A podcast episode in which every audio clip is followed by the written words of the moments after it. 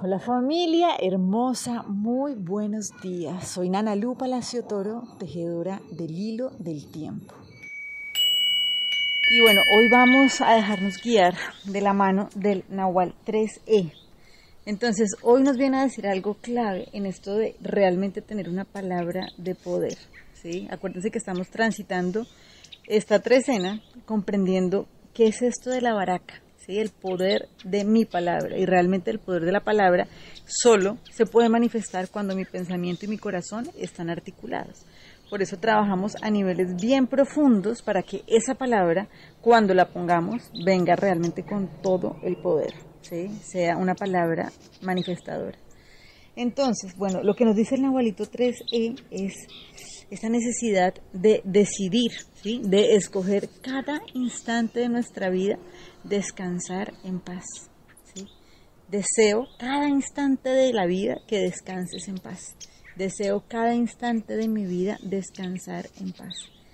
Bueno, esto es clave porque esa palabra, esa frase, ¿no? si ustedes la revisan, descansa en paz, generalmente es algo que se utiliza mucho cuando una persona deja su cuerpo, ¿cierto? Entonces X persona se va y se le desea que descanse en paz.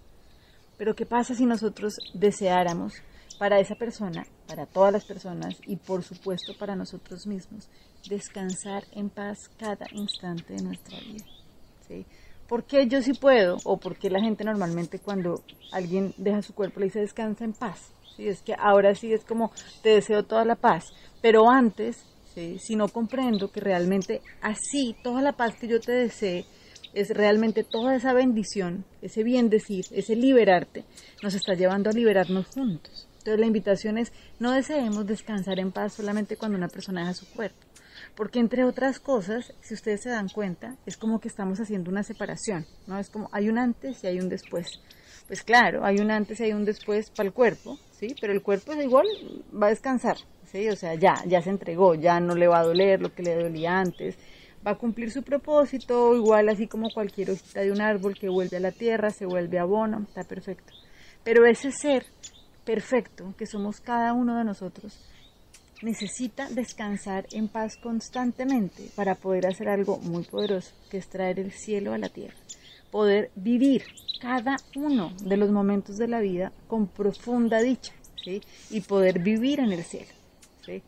Así como cuando te vas a ganar el cielo, no, pues gracias, yo ya me lo gané, ¿sí? es mío, pero necesito poderlo disfrutar. ¿Y cómo lo hago? Realmente permitiendo poner en acción ese ser completo de luz que yo soy.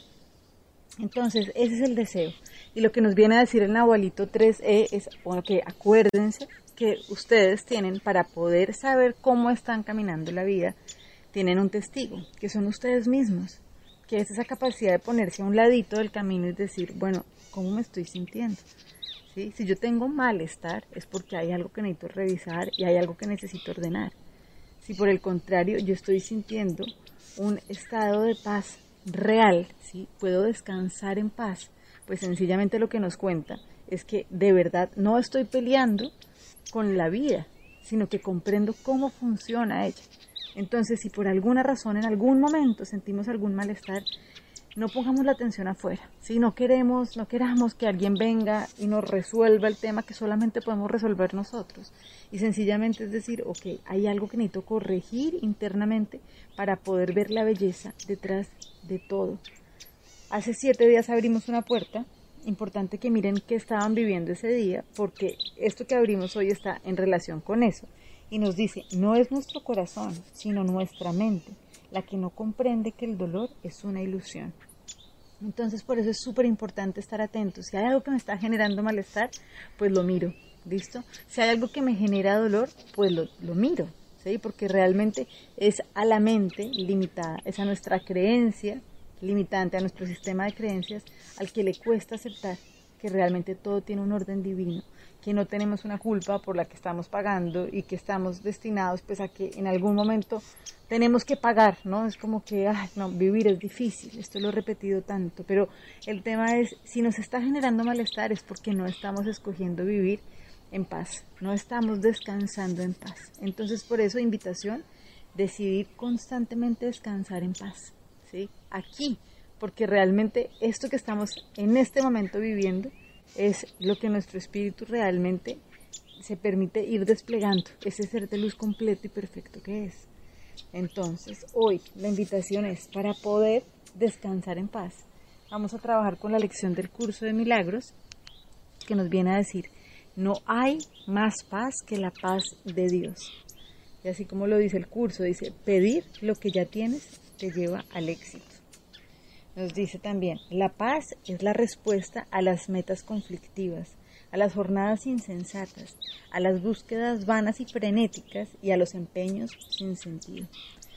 Acuérdense que la lección siempre queda completa, pero aquí en lo último nos dice, nos encontramos muy cerca de nuestro hogar y nos acercamos aún más a él cada vez que decimos, no hay más paz que la paz de Dios. Y estoy contento y agradecido de que así sea. Les mando un abrazo gigante y bueno, deseando descansar en paz. Bendiciones para todos y buen día.